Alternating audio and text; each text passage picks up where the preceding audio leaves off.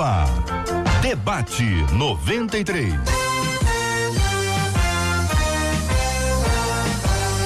Realização 93 FM. Um oferecimento Pleno News. Notícias de verdade. Apresentação J.R. Vargas. Alô,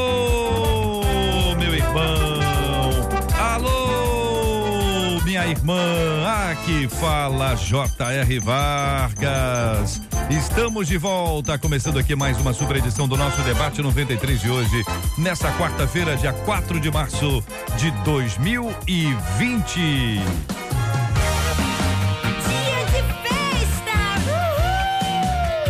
Marcela Bastos, é ela, Marcela, bom dia.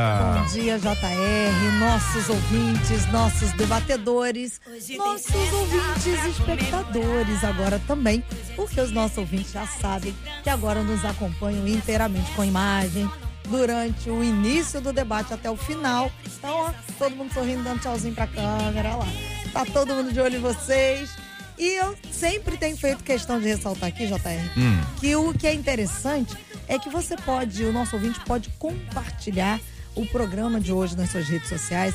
A gente nunca sabe quem a gente vai atingir, quem a gente vai abençoar. Então, compartilhe. Você compartilha tantas coisas na sua rede social, compartilhe alguma coisa que vai ser bênção, que vai atingir a vida de alguém. Muito boa palavra, Marcela. É um instrumento de Deus que pode ser utilizado para abençoar muita gente. Olha, é sempre muito legal quando isso acontece e a pessoa diz: Poxa, é a palavra que eu estava precisando para essa hora. Exatamente. Muito bem, apresente, Marcela. Ela, Marcela, vai apresentar os nossos debatedores. Sorrindo, tá, gente? Pastor Márcio Rocha, pastor Nivaldino. O pastor Nivaldino, você não precisa dizer sorrindo. Aí que ele já é O homem sorrindo. é um sorriso só. É essa simpatia. O Márcio você fez bem. Aí, pastor. Falo nada, tô- ele tá quietinho. pastor Fábio Serafim e a missionária Renata Duarte, doutorzinha de missionária. Todo mundo preparado para o debate de hoje. Mas antes disso, eu não posso deixar de dizer 968038319 é o nosso WhatsApp. Você já sabe, sabe de cor, compartilha também. Participa dando sua opinião no programa de hoje. JR vai ler aquilo que você manda pra gente por escrito, tá, gente? Participa por escrito e só pelo WhatsApp você manda parabéns, pastor, pastora, sua igreja, manda seu nome, no final a gente vai orar. Muito bem, muito boa palavra. Ela, minha gente, ela é a Marcela. São 11 horas e 5 minutos aqui na 93 FM. Muito bom, nós estamos juntos nessa manhã. Este é o Debate 93. Com J.R. Vargas. Na 93 FM. Muito bem, final da manhã, né, minha gente? Graças a Deus, estamos chegando aqui já já no meio-dia. Vamos ter uma tarde linda, muito abençoada. Como tudo que Deus faz é sempre muito especial. Ouvinte contando aqui, fala ouvinte, tema 01 do programa de hoje. Eu casei bem novinha, sabe? Eu tive minha primeira filha e logo em seguida engravidei novamente. Só que eu não queria ter mais uma criança e mesmo contra a vontade do meu marido, tomei vários remédios abortivos. Eu passei muito mal e o médico disse que minha filha seria deficiente física. Ao receber esse diagnóstico, eu fui a uma igreja, eu lá e lá eu me converti, eu pedi perdão a Deus e tenho certeza que eu fui perdoada por ele contra nosso ouvinte. Porém, essa minha filha que hoje tem 10 anos diz que eu não gosto dela. E ela prova isso afirmando que eu tentei matá-la. Às vezes ela diz que quer morrer e tudo isso me entristece e me preocupa. O diabo pode usar essa história contra a vida da minha filha. Uma criança que foi rejeitada no ventre e sofrerá ah, pro- problemas pelo resto de sua vida. Como fazer a minha filha entender que eu a amo? Eu pergunto a você, ouvinte, aqui ligado no nosso debate 93 e participando conosco aqui, especialmente pelo nosso WhatsApp 968038319. É por onde você deve mandar as suas opiniões. Muito bom dia e muito obrigado a você que nos acompanha também pelo Facebook, que é outra plataforma de comunicação. Pastor Márcio Rocha, querido pastor Márcio Rocha, meu amigo, bom dia, bem-vindo. Quero ouvir a sua opinião sobre esse assunto, pastor. Bom dia, JR. Bom dia a todos aqueles que nos acompanham agora, onde quer que você esteja. Eu tenho certeza que Deus vai falar de forma clara ao seu coração e aos amigos aqui da mesa. JR, a gente está diante de uma, de uma consequência, fruto de uma decisão. Eu quero deixar que os pastores falem sobre essa consequência e eu quero chegar lá no, no fator que levou essa moça chegar a, a essa situação que ela chegou. É, tudo isso deveu-se ao fato da precipitação. Aqui a gente vê atitude de precipitação em vários aspectos dele. Precipitação a, ao arrumar um namorado, diz aqui que ela é bem novinha, se bem novinha não diz a idade, mas quando a gente fala bem novinha, talvez 14, 15 anos, é, e aí ela se precipitou num tempo em que ela deveria estar se preparando, estudando, ela quis arrumar um namorado. Logo depois disso, ela se precipitou em ter relações sexuais, né? Logo depois disso, ela começa a engravidar e por aí vai. Mas o que mais me chama a atenção é que como é que uma criança de 10 anos, como é que alguém consegue entender que uma criança de 10 anos precisa ter conhecimento de um fato tão forte como esse? Eu quero dizer aqui em Provérbios, né? É, quero usar aqui Provérbios capítulo de número 29, verso 20. É uma coisa, uma palavra muito forte que diz assim: ó, tem vistos, tem visto um homem precipitado no falar, maior esperança há para um tolo do que para ele.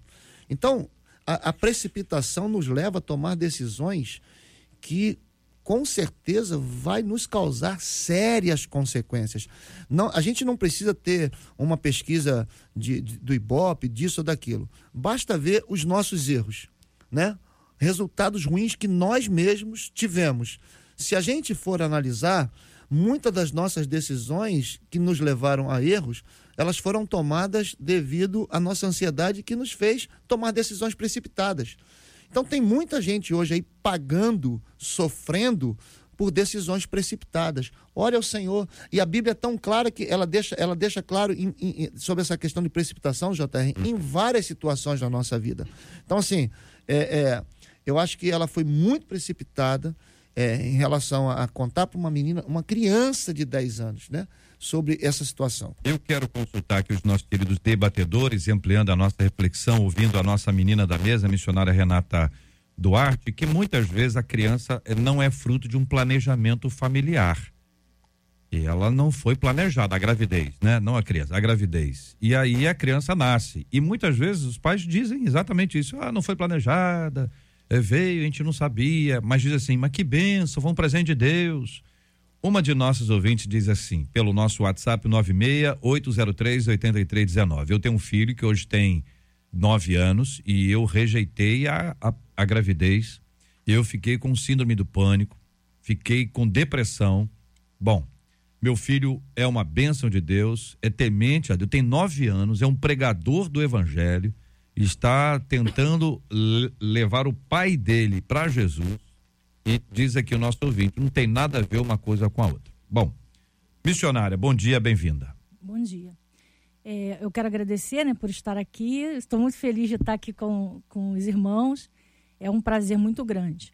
E o que eu puder somar e abençoar a vida dos irmãos, é, eu estou com esse coração aqui para isso.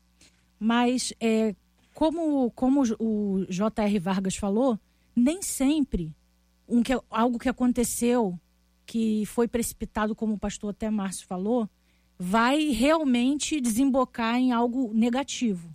Depende de, da, da circunstância é, em que essa criança vai receber a informação. Né? Por exemplo, foi precipitado contar para uma criança realmente de 10 anos o que aconteceu. Não sei de que maneira ela ouviu isso, se foi alguém que soltou, alguém da família que revelou se foi a própria mãe que confessou, eu não, eu não sei qual foi a informação, né? não tem esse detalhe aqui.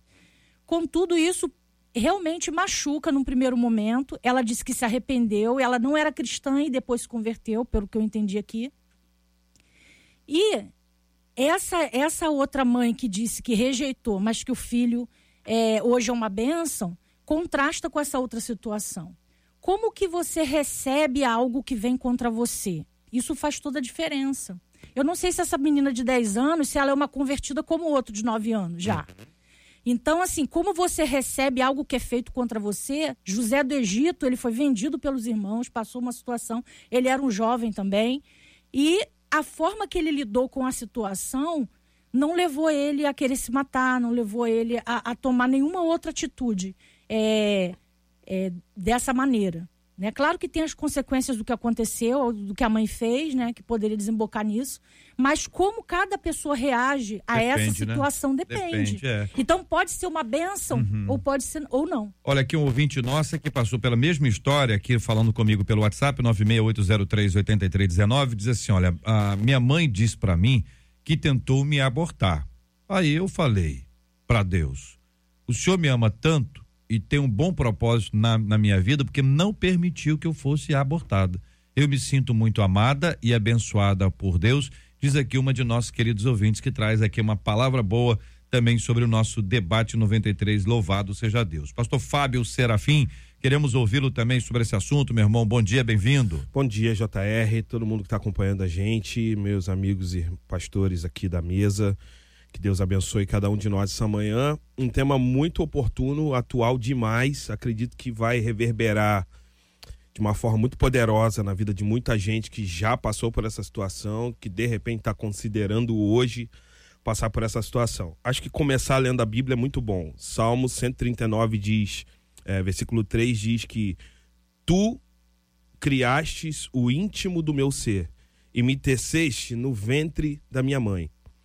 Uma mentalidade cartesiana, de baixo, o ser humano que ainda não teve um encontro real com Jesus, vai tender a ter uma mentalidade de baixo. E essa mentalidade de baixo tenta justificar suas ações a partir de uma ótica muito humana. Mas quando a gente vai para a centralidade da Bíblia, a gente vai entender o seguinte: não é o pai e não é a mãe que dá vida para o filho. O Salmo está dizendo que é as mãos de Deus que teceu no ventre da mãe. Ou seja, a vida é de Deus. E por mais que a gente vá tenha que tratar aqui a questão secundária, que é a questão da filha, o pastor Márcio colocou muito bem aqui, porque como a gente está sendo ouvido por um monte de gente agora, a gente precisa colocar, por exemplo, da precipitação da mãe. A gente precisa colocar que a vida não tá, nós não temos poder sobre a vida para poder tirar a vida. Então, são questões introdutórias que precisam ser ditas aqui. Ah, ah, nenhum problema, nenhuma dificuldade, nenhuma mazela caberá agredir tanto as escrituras sagradas ao ponto de cogitar a possibilidade de tirar a vida de um filho. Então, se tem alguém aqui que está pensando nisso, pelo amor de Deus, saiba que não foi você que deu a vida ao seu filho, mas foi o próprio Deus que deu a vida ao filho. O aborto ele é uma agressão sem tamanho, descomunal. E o médico, quando colocou para ela que o filho poderia vir com uma deficiência, né, uma deficiência física, na verdade a, a filha, né, hoje tem uma deficiência emocional.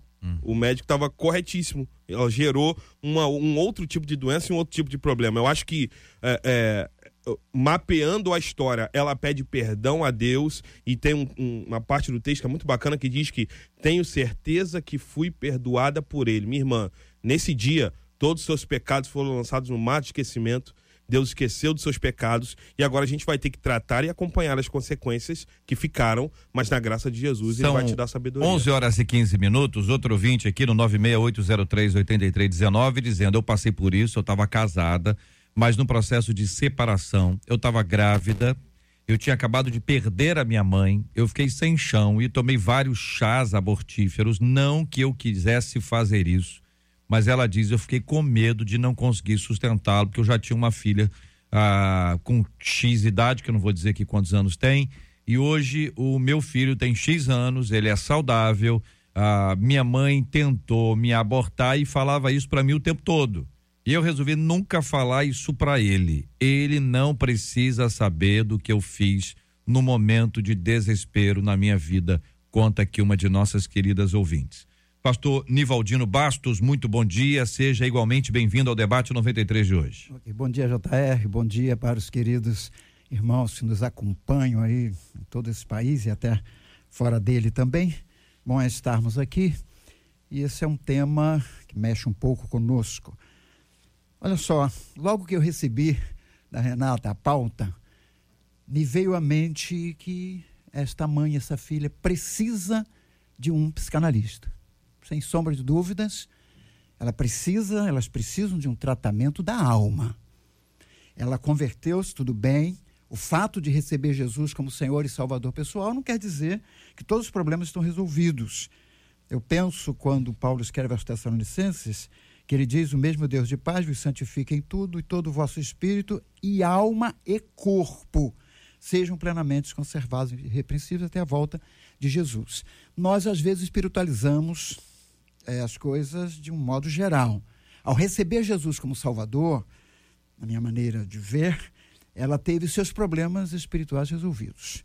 Com o capacete da salvação, espada do Espírito, escudo da fé.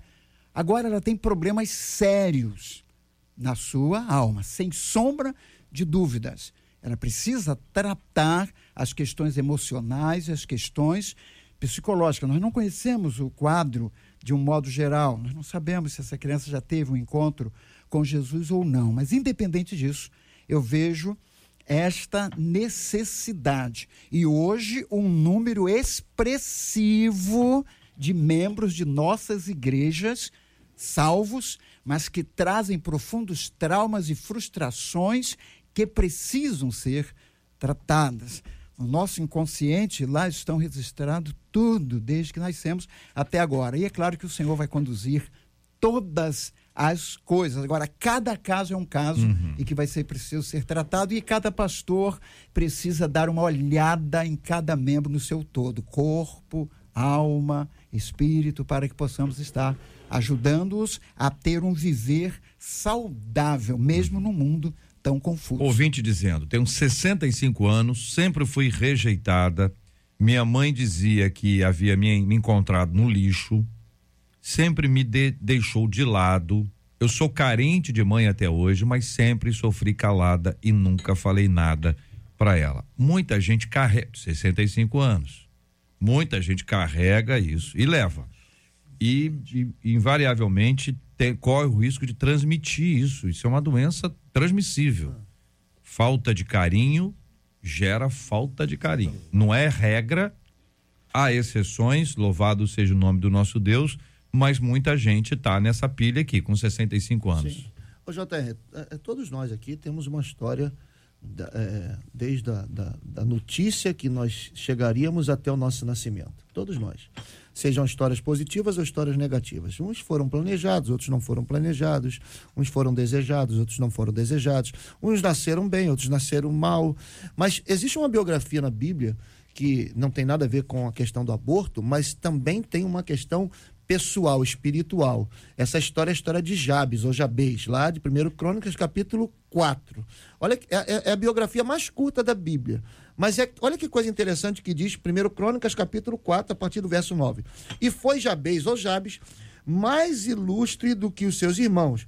E a sua mãe lhe chamou assim porque ela dizia: porque com dores eu dei a luz. Então você, você imagina, naquela época o nome fazia parte da, da personalidade da pessoa.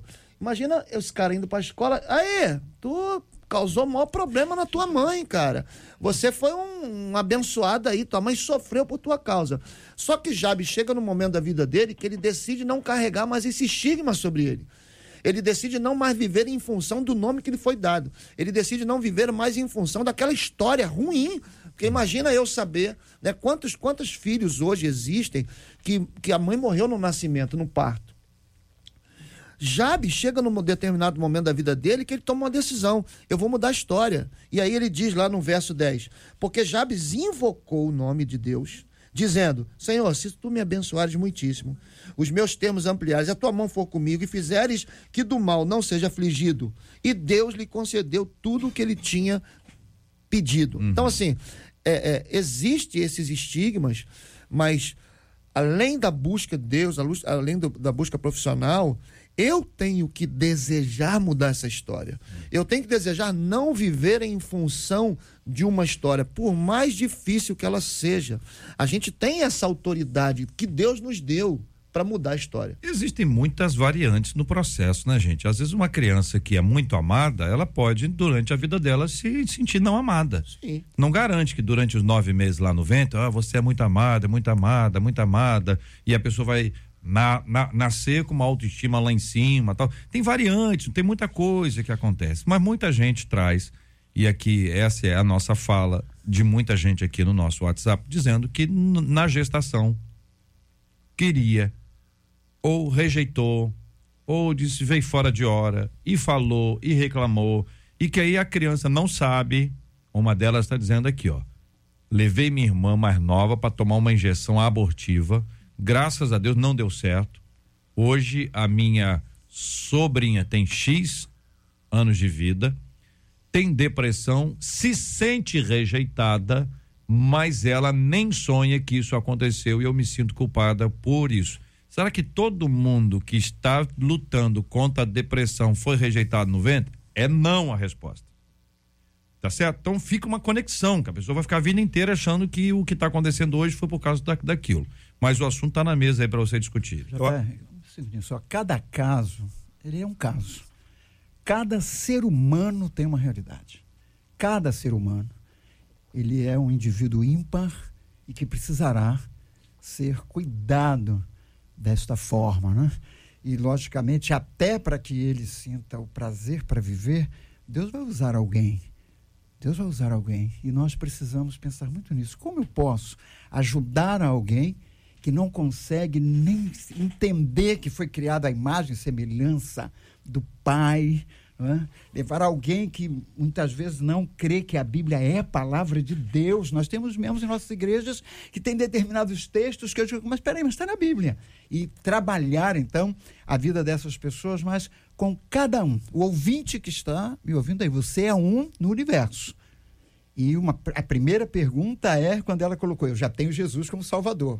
Legal, já tem Jesus. Você já tem Jesus como seu Senhor e Salvador pessoal. Agora você crê na Bíblia realmente como palavra de Deus e aí todas as diretrizes para o nosso viver e tudo que Deus colocou ao nosso derredor, né?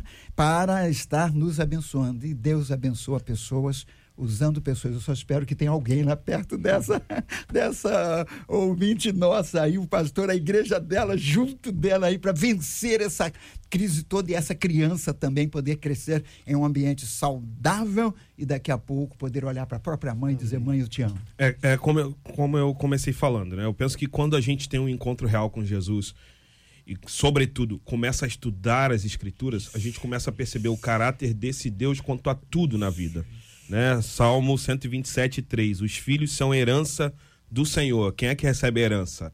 Não é uma, uma criança. É quando você tem a idade da consciência, é aí é que você recebe a herança. Uma recompensa que ele dá. Então, os filhos são bênção de Deus. A gente precisa partir desse pressuposto biblicamente. É claro que houve um antes e um depois. O pastor uh, colocou aqui muito bem, Nivaldina. Existem N casos, N histórias cada um de nós quatro aqui da mesa vai ter uma história diferente da outra. Não dá para generalizar, mas dá para entender que, número um, cara, Cristo tem o seu poder efetivo na vida de cada um de nós, cotidianamente, a despeito do contexto de cada um de nós. Yeah. É. Eu, algumas dicas que eu diria para essa, essa mãe é que, primeiro, ame sua filha profundamente. Ame, ame profundamente. Externalize isso sempre. Procure um psicólogo, procure alguém, um psiquiatra, alguém para acompanhar esse caso. Mas eu penso que, de alguma forma, é, é, Deus tem todo o poder e ele já demonstrou isso. Eu quero acreditar que uh, um testemunho muito poderoso está sendo forjado pelas mãos de Deus nesse processo que logo logo pra a gente vai saber disso. Pessoas, né? exatamente, exatamente. É, então nós temos aqui aí missionária, eu consulto a sua opinião como menina da mesa e como alguém que tem é, trabalhado na educação, na formação, o quanto de fato esse aspecto da gestação, na sua opinião, uhum. influencia a rejeição ou o acolhimento? É como a gente estava falando aqui. Tem a consequência do fato que aconteceu, de ter sido do que aconteceu, da forma que aconteceu. Aliás, todos os nossos pecados terão consequências, algumas bem ruins mas não necessariamente é, todas as pessoas vão experimentar da mesma, do mesmo sentimento, da mesma é, jeito de pensar. E a Bíblia ela, ela fala para nós claramente que é, a forma como a gente pensa, a forma como a gente é, transforma essas vivências, essas coisas que a gente, que a gente tem, ou que vem contra nós, né? É, é que faz toda a diferença. Lá em Filipenses é, 4,8 diz assim: Finalmente, irmãos, tudo que é verdadeiro, tudo que é respeitável, tudo que é justo, tudo que é puro, tudo que é amável, tudo que é de boa fama, se alguma virtude há e se algum louvor existe, seja isso o que ocupa o vosso pensamento. Quando eu recebo uma notícia de que alguém fez algo contra mim, apesar de que a mãe se arrependeu, né? E pelo, e pelo que eu tenho entendido, me parece que ela tem de, tentado demonstrar isso mesmo a filha achando que não. Então, ela, ela se sente perdoada, né? Então, é, quando nós cultivamos pensamentos de ira, raiva, amargura sobre algo que alguém fez contra nós e nós cultivamos isso, isso se torna realmente doença na nossa vida. E causa realmente essas coisas. E a pessoa pensa tanto nisso, mas tanto nisso o tempo todo, e, e aquilo acaba, acaba causando mal para a própria pessoa que foi ferida e que continua se ferindo com esses pensamentos. Então, assim, quando a pessoa ela experimenta é, como foi José, como foi a menina cativa, que também foi presa e ficou numa situação muito complicada, mas escolheu salvar a vida do, do homem que tinha sido o opressor contra ela, e José, que foi lá e mesmo assim perdoou os irmãos em detrimento de tudo que eles fizeram de terrível, né? Que foi é, em família também. Mesmo assim, ele sobreviveu e ultrapassou aquilo ali. Hum. Então a chave está numa mente é, centrada em Deus. Essa mãe precisa, além de amar, sentar com a filha com as escrituras e ensinar. Hum. Eu tenho casos de crianças que tinham problemas de, que, emocionais e através da palavra de Deus, ouvindo histórias, ouvindo coisas da palavra, aconselhadas biblicamente, conseguiram entender que Deus tinha um propósito para a vida delas e que elas precisavam perdoar. A falta de perdão, ela arrasa com a gente. A gente não consegue viver, a gente só pensa naquilo, a gente não quer ver aquela pessoa, a gente fica magoado. Mesmo sendo pai, mãe, ou seja lá quem for que a gente tem que perdoar, isso tudo causa lesões, problemas na nossa vida. Então, a Bíblia manda a gente perdoar, que é uma decisão que nós temos, então não é emoção, você tem que decidir. Então, quando você decide perdoar, você se liberta. E a Bíblia tem isso para nós, que é algo que está aqui de graça na Bíblia. Então, assim, essa mãe precisa levar essa filha a conhecer mais profundamente o Deus da palavra. O Lucas, Evangelho de Lucas, capítulo 1, para que vocês acompanhem a leitura, por gentileza, versículos 39 em diante. Naqueles dias, dispondo-se Maria, foi apressadamente à região montanhosa, a uma cidade de Judá. Entrou na casa de Zacarias e saudou Isabel. Ouvindo esta a saudação de Maria, a criança lhe estremeceu no ventre. Então Isabel ficou possuída do Espírito Santo e exclamou em alta voz: Bendita és tu entre as mulheres, e bendito o fruto do teu ventre. E de onde me provém que me venha visitar a mãe do meu Senhor? Pois logo que me chegou aos ouvidos a voz da tua saudação, a criança estremeceu de alegria dentro de mim. Bem-aventurada a que creu porque serão cumpridas as palavras que lhe foram ditas da parte do Senhor. Evangelho de Lucas, capítulo 1, versículos 39 a 45, diante da mesa.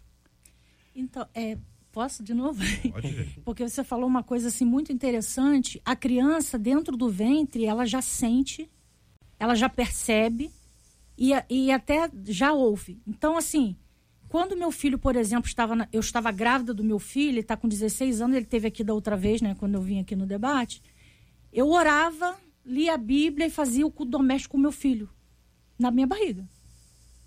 Quando ele nasceu, eu falava que ele ia ser um missionário, que ele ia, eu falava tudo isso. Ele cresceu e hoje realmente ele trabalha conosco, ele é um missionário junto conosco. Mas assim, é, às vezes a, a, mãe, naquele momento de sofrimento, de tribulação, não teve essa oportunidade de fazer isso. A criança realmente, ela percebe e ela sente. Se você está triste, a criança percebe tudo isso. Mas, é, mesmo que não tenha tido esse momento valioso antes, esse pode ter momentos valiosos agora. Então, faça desse momento com o filho dela, com a filha dela, valiosos daqui para frente. É, é, assim, essa, essa situação, oh, missionária, é uma, é, não é uma, uma situação exata. Isso não, É isso não acontece com todo mundo É e nem, e nem pode ser uma regra, porque assim, Uhum. existem é, muitos pastores hoje que é, oraram pelos seus filhos no ventre e hoje eles estão desviados, né? Hoje eles estão fora do caminho do Senhor. É, é claro, é claro que a psicologia e a fisiologia, ela, ela diz que através do cordão umbilical das emoções a gente passa pro, pro, pro, pro feto ali, pra, pra, e, e ele nasce, e, como o JR falou assim, questão da depressão. É, tem gente que tem tudo, foi amado, tem dinheiro, tem tudo, está deprimido. Né? Porque é- nós somos seres humanos. Eu, eu, eu, eu, eu consigo enxergar a beleza do caráter de Deus e do poder de Deus. Nós estamos aqui, aqui no estúdio, nós somos oito. Não tem ninguém igual a ninguém. Nem cor do olho, nem cor do cabelo, nem a- as emoções. A gente pode ter um temperamentozinho parecido, pode ter dois sanguíneos aqui, dois fleumáticos, mas as nossas reações e, e particularidades são completamente diferentes.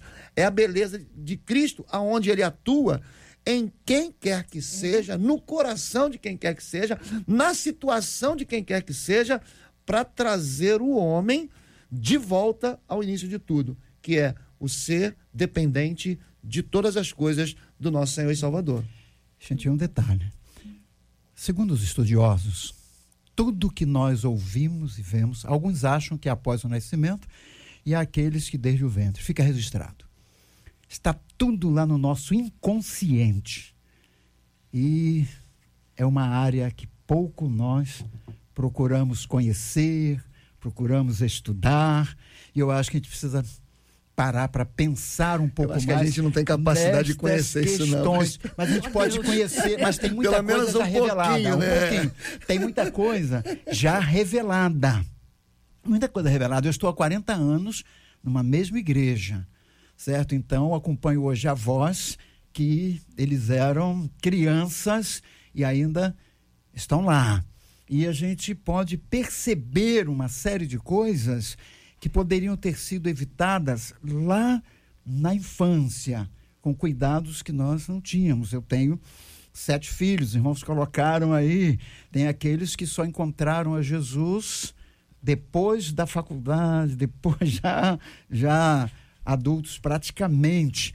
Mas é, quantos princípios né, nós precisamos observar no trato com as nossas crianças? A maioria dos adultos trazem problemas lá da sua infância. O cuidado que nós temos que ter com essa herança do Senhor. Com nós certeza. poderemos deixar Todo- marcas todo- tremendas, todo negativas cuidado- ou positivas. Todo, ainda é pouco. Todo Todo cuidado, como diziam os antigos. Não é, pastor Márcio? Com, com certeza. Não é? Com certeza. Diziam os antigos? Os antigos, Ah, tá. é. Todo cuidado, todo Eu era cuidado. pequeno nessa é, época. Eu lembro. Todo cuidado Eu era ainda é pouco, né? Toda fala é importante, mas a fala não vai definir definitivamente. E aqui a redundância é proposital, definir definitivamente.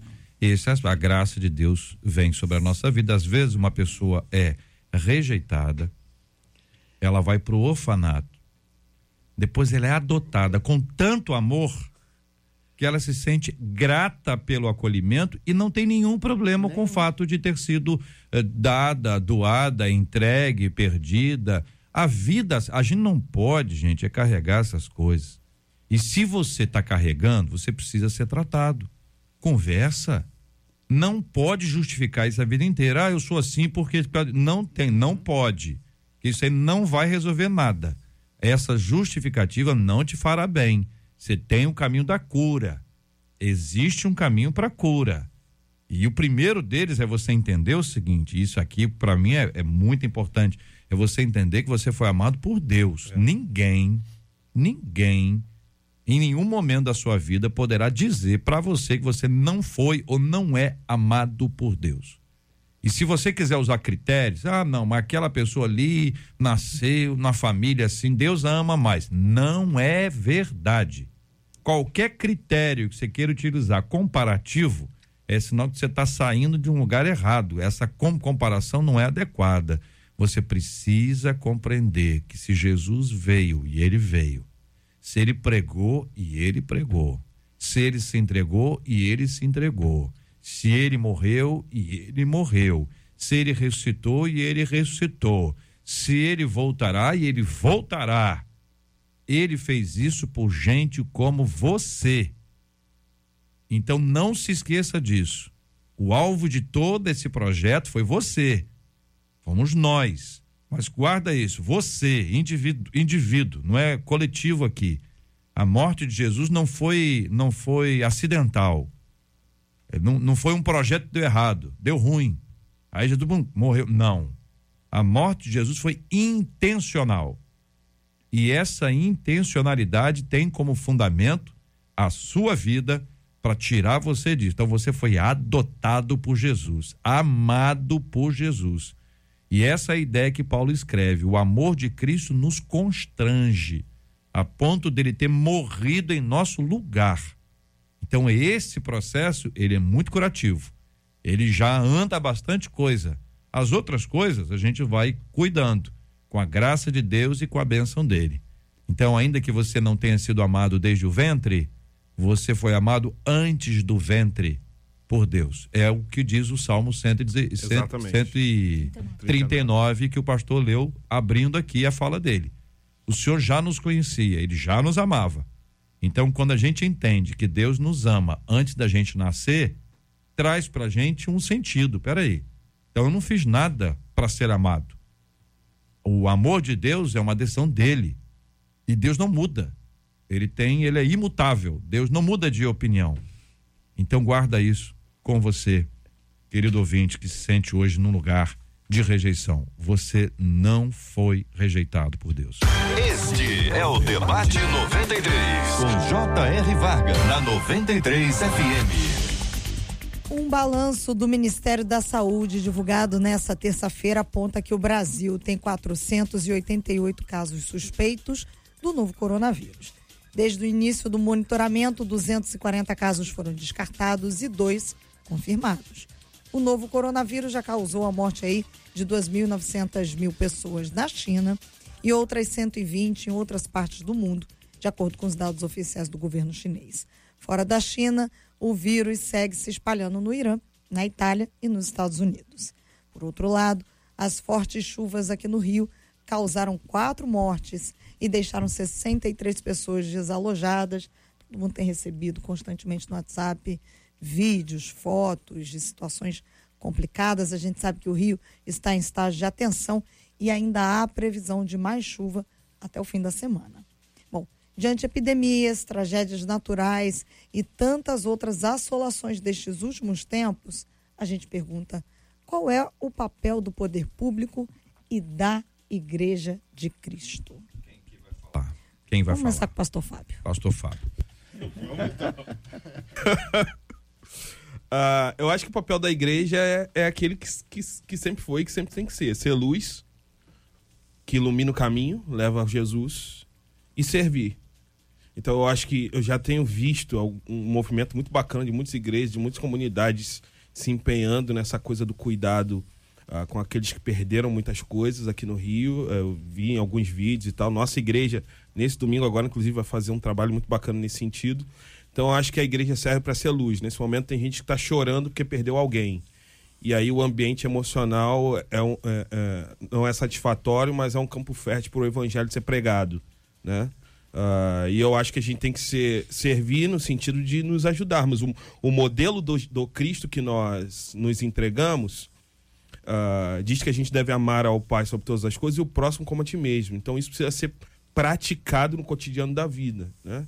A igreja precisa, nesse momento, transcender os quatro paredes e compreender a ação do poder da palavra de Jesus fora da igreja, se movendo como igreja para fora da igreja, aquilo que essencialmente é na eclésia. Gente, eu acho que é momento, primeiro, de conscientização. Nós precisamos conscientizar o poder público do que ele tem que fazer. Certo? Eu estava comentando quando a água entrou lá na casa de minha filha, eu falei, oh, meu neto, vamos procurar o poder público. Aí pensaram logo no nome de uma vereadora. Eu falei, que vereadora, coisa nenhuma, não é ela que é responsável por isso, não. Vamos fazer um movimento, ir lá no setor de obras, tá bom? E vamos lá pressionar o pessoal para que cumpra o papel deles. Não é agora que é ano de eleição, aí o pessoal chega para fazer as obras no Rio. Entendeu? É questão, para mim, o setor principal é conscientização. Temos que conscientizar a população que joga lixo, que joga sofá no, nos, nos valões e tal. Conscientizar que nós, exemplo, conhecer os nossos direitos e cobrar os nossos direitos, que nós não fazemos isso. Então, precisamos levar as pessoas a isso. Conscientizar a igreja também do seu papel. Concordo plenamente, pastor, e todo mundo já sabe esse papel da igreja mas o papel da igreja em trabalhar na questão do próprio é, meio ambiente, conscientizando os membros da igreja do nosso papel. Bem, vai vir chuva ano que vem de novo, nós vamos continuar esperando vir as chuvas. Eu quero dizer, pastor, que sobram coisas. O que esse movimento de apoio, ele é enorme, ele é enorme. Agora nós estamos fazendo um trabalho muito forte. É agora, quando terminarem, as chuvas. Minha palavra, meus ouvintes, vamos fazer uma campanha grande de conscientização do nosso povo no que concerne as questões da chuva aqui, tá? Essas questões da chuva aqui. E é claro, vamos aproveitar todas as oportunidades para falar de Jesus. Eu acho que com a, com a evolução, né, com, com o avanço de tudo, tecnologia, tudo, a igreja também ela, ela conseguiu dar uma avançada muito grande. A igreja hoje ela está inserida muito, de uma certeza. forma muito forte na sociedade. A gente deixou só de pregar o pão, a gente também hoje entrega o pão. A gente mostra o pão. A gente deixou de pregar que a gente ama e a gente demonstra o nosso amor. A gente é, é, deixou de pregar conscientização e se faz consciente em momentos como esse.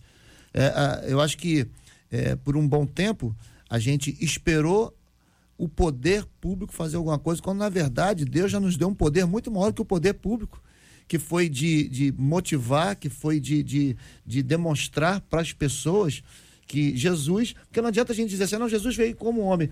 A gente consegue imaginar hoje Jesus jogando um lixo na rua, a gente consegue imaginar Jesus construindo algo onde não pode ser construído. Não, Jesus era uma pessoa consciente da situação, um momento que ele, tanto é que alguém disse assim, ó, tem que pagar imposto. O cara não tinha, não tinha, ele tinha isenção de imposto. Tem que pagar?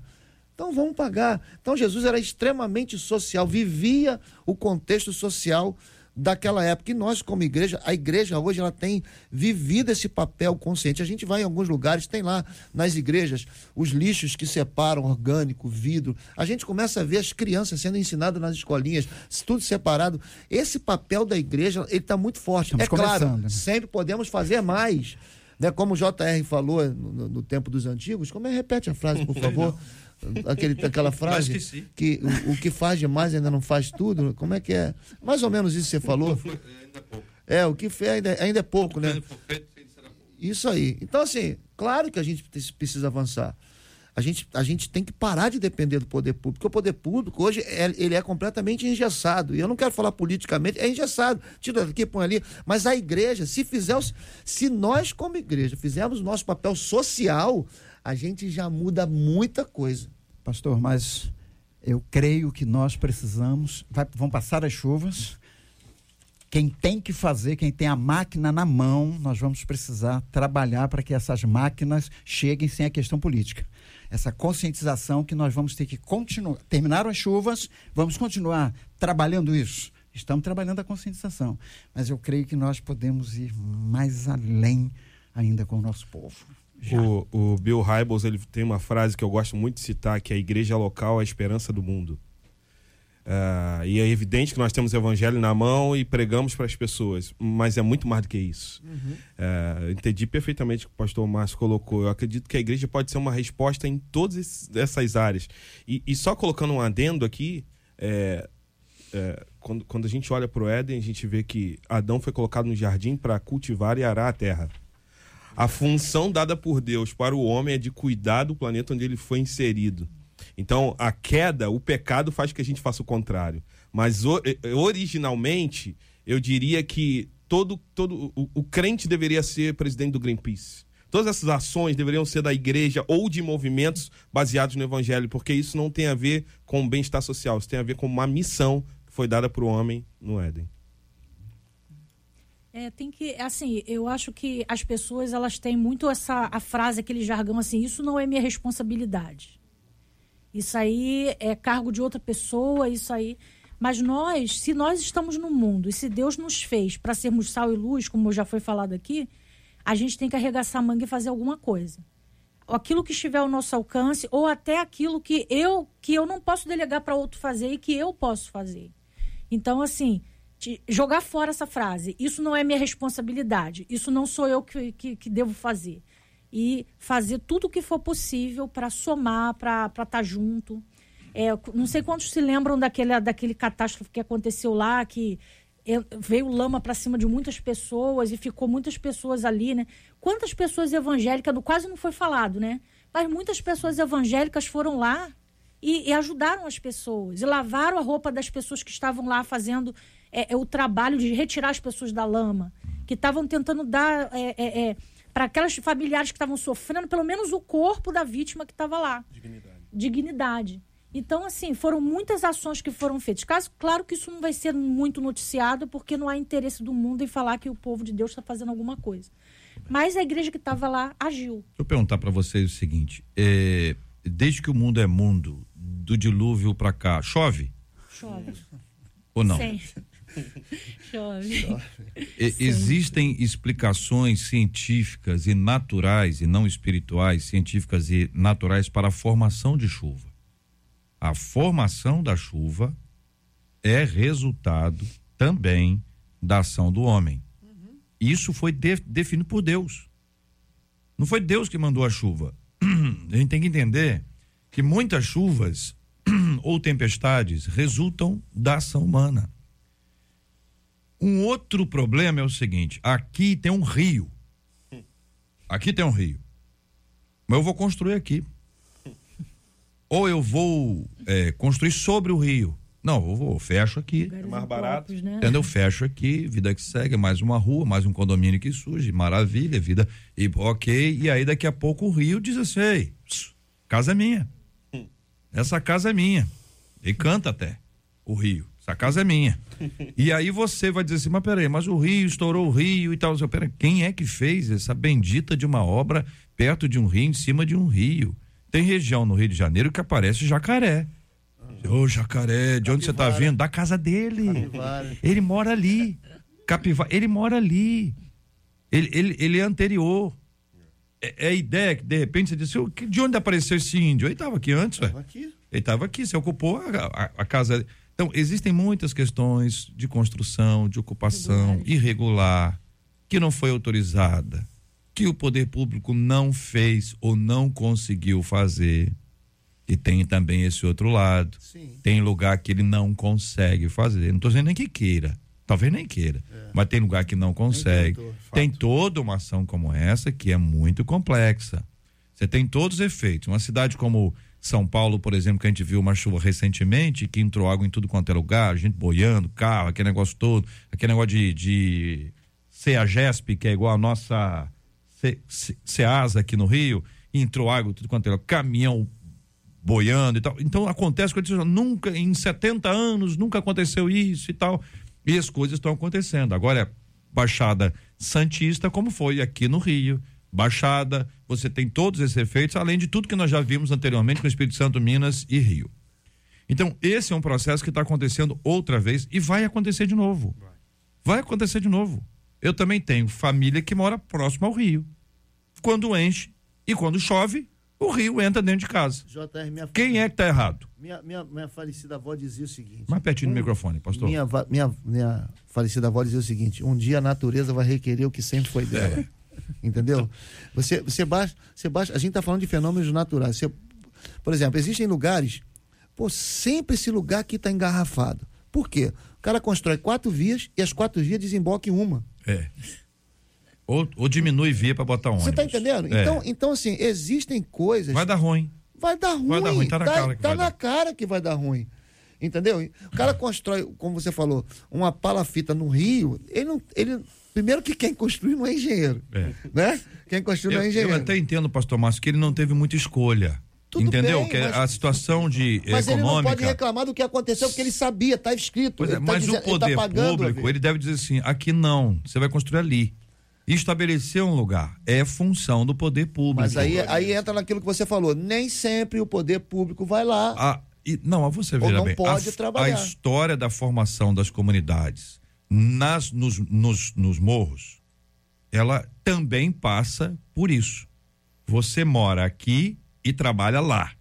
É mais barato você morar perto, ainda que mal, perto do trabalho, do que você morar lá. Isso. E aí você teve uma série de coisas que foram feitas já há muitos anos. Estou dizendo que é a única, mas é uma contribuição que foi dada para esse movimento de morar em lugares que você às vezes não tem a estrutura.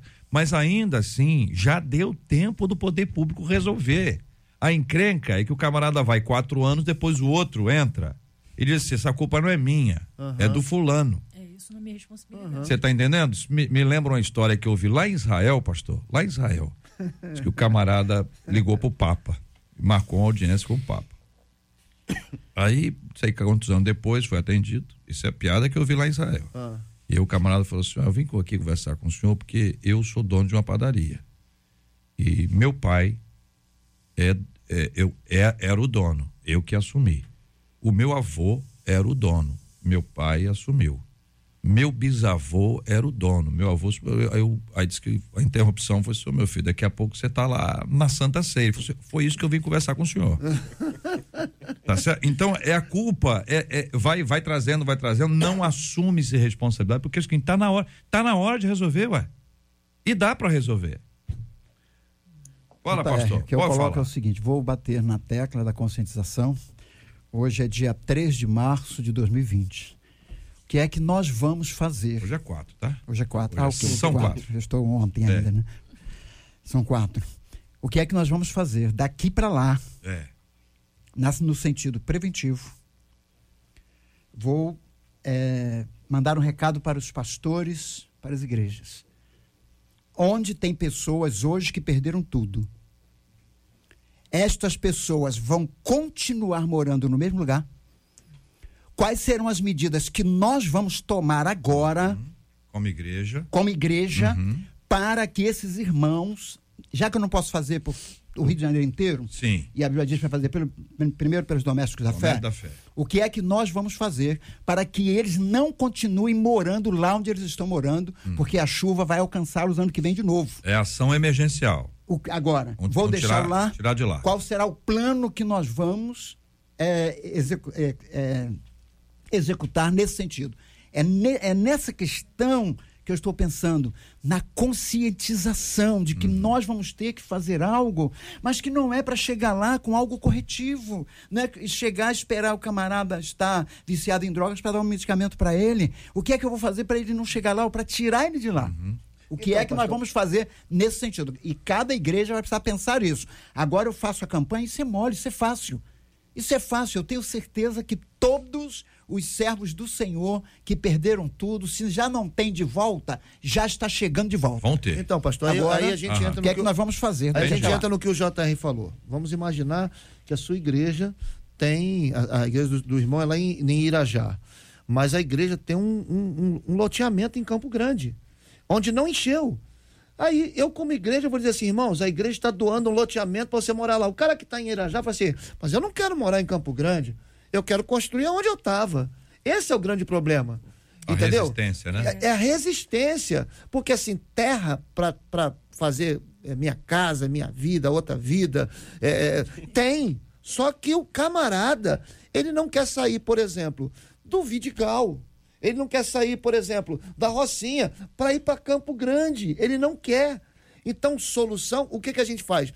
Desmorona tudo, tira todo mundo. Onde é que a gente, onde é que gente, onde tem terra hoje para a gente assentar essas pessoas? Esse é um, um dos grandes problemas que a gente enfrenta. Porque o que, que a gente vai fazer? Como é que a gente vai fazer? Pastor, a gente vai começar a pensar. Eu preciso pensar. O a grande questão é que nós saímos daqui, as chuvas vão passar, e aí nós nos envolvemos com tantas outras coisas e esquecemos destas situações. A minha questão é só essa. Nós vamos continuar pensando, vamos continuar trabalhando. O que é que. Se eu não posso fazer para todos, mas eu posso fazer para que a alguns. gente está falando é de uma questão. Desculpa, pastor. A gente está falando de uma Isso. questão de uma cultura. Isso que, que, que o pastor Isso, colocou é uma cultura isso. que foi estabelecida. Muita gente quer morar dentro de comunidade, tem uma casa de dois andares, tem a piscina dele. Ele quer ficar lá a despeito de, de todas as questões. Então, eu acho que a gente tem que ser contracultural. E apresentar de fato a realidade para que a igreja de fato seja essa resposta em, ambi, em, em, em, é, em todos os aspectos. Né? É. Então a gente prega o evangelho para o perdido, mas a gente também apresenta soluções, situações é, práticas para que o cotidiano da vida é, seja. Esse é um problema. Esse é um problema extremamente grave, porque ele, ele é um problema que você consegue planejar é diferente de um tornado, como aconteceu nos Estados Unidos. Entendi. Casa organizada, tudo bonitinho, tal, não sei o que, de repente vem um tornado e Acaba. levanta tudo. É diferente, isso é diferente. A intensidade da chuva, eu tenho ouvido meteorologista dizendo que, olha, que nunca houve tanta intensidade, essa intensidade está tá aumentando. Aí é. Agora, quando resolve falar de um assunto, ele só fala de um assunto. Aí agora é por causa do aquecimento. É. Então, aquecimento que está conduzindo isso aí. Muito bem. Então, vamos lá. O que, é que a gente faz para poder resolver? As nossas cidades são construídas sem estrutura. Boa parte das cidades são construídas sem planejamento. Quando você tem uma cidade planejada, você vê assim, um bairro, um bairro planejado, você vê de cima. É coisa mais bonito de ver aquelas ruas assim, depois tem assim, depois tem assim, depois tem uma praça no meio. Então, você, você vê que tem uma estrutura. Se for planejado mesmo, a escola está aqui, o hospital está aqui, aqui é uma área de banco, aqui é uma área de comércio tem um planejamento. Brasília. Quem, quem anda lá em Brasília tem que aprender número, é, é ver não sei o que, que papapá. E você vê que tem um planejamento original. Passa um pouquinho, as coisas começam a se aglomerar, porque não há uma cultura de cuidado com isso. As pessoas vão e, e o poder público não para, ou não consegue, ou não desenvolve, ou não foca isso. habitação é uma das coisas mais importantes que tem na vida do ponto de vista material, muito mais, muito mais do que o carro. Sim. Não, eu tenho um carro do ano, mas peraí, a casa. Sim. Se não deu para comprar, aluga num lugar saudável. Mas muitas outras coisas são compradas, o consumo é tão intenso e despreza isso. Lógico, olha, nós estamos conversando aqui agora, tem gente que mora num lugar que chove dentro, porque não tem outra opção. A gente tem que ter consciência de que existem pessoas que não têm opção. O que nós estamos dizendo aqui é que a igreja deve cooperar com quem não tem opção, porque a igreja está ali para servir a cidade. A igreja também pode ajudar a influenciar as pessoas a decidir onde morar. A morar em, morar em lugar saudável. A igreja também pode ajudar a influenciar as pessoas a não jogarem coisas nos rios a, a, lidarem com os esgotos. Como a igreja também não pode ser estabelecida num lugar onde não pode construir. Sim. Igreja não pode ter puxadinho sem autorização do município. A igreja tem que ter a BITSE, tem que estar liberado para isso. Quando uma igreja faz isso, ela está fa fazendo errado. Não, porque a obra do senhor tem que continuar. Na China, em país do Oriente Médio, onde não pode, aí você é missionário, ilegal, entre aspas, porque você mete o peito e sabe que se for preso, você vai ser preso, se for morrer, você vai morrer. Agora, no Brasil, a liberdade. A gente não pode construir uma casa no lugar onde não tem autorização. A gente não pode construir uma igreja no lugar que não tem autorização. Tem e se não tem autorização, lute pela autorização. E não precisa de esquema. Não, preciso falar com um é deputado, com vereadores, tem que estar literalmente limpo disso. Não se deixe macular por jeitinho de gente que vai cobrar conta depois.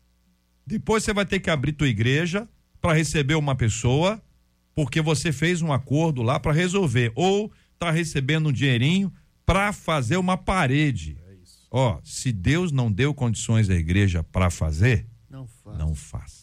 Espera, espera, espera. Eu tenho que encerrar.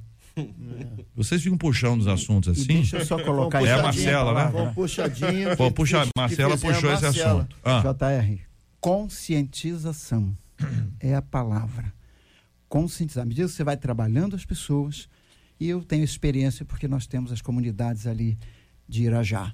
E quantos já deixaram Irajá foram parar em Campo Grande e tal. quantos e quantos. Ideia. É uma questão de conscientização. É. Você vai conscientizar, trabalhar a mente dessas pessoas é a contracultura. É. Esse, esse, é o doce. Esse pastor é um doce. Vamos começar por ele, pastor Nivaldino Bastos. Muito obrigado, um abraço, meu irmão. E a sua despedida? Olha, bom, bom demais estar aqui com vocês. Que Deus a todos continue abençoando.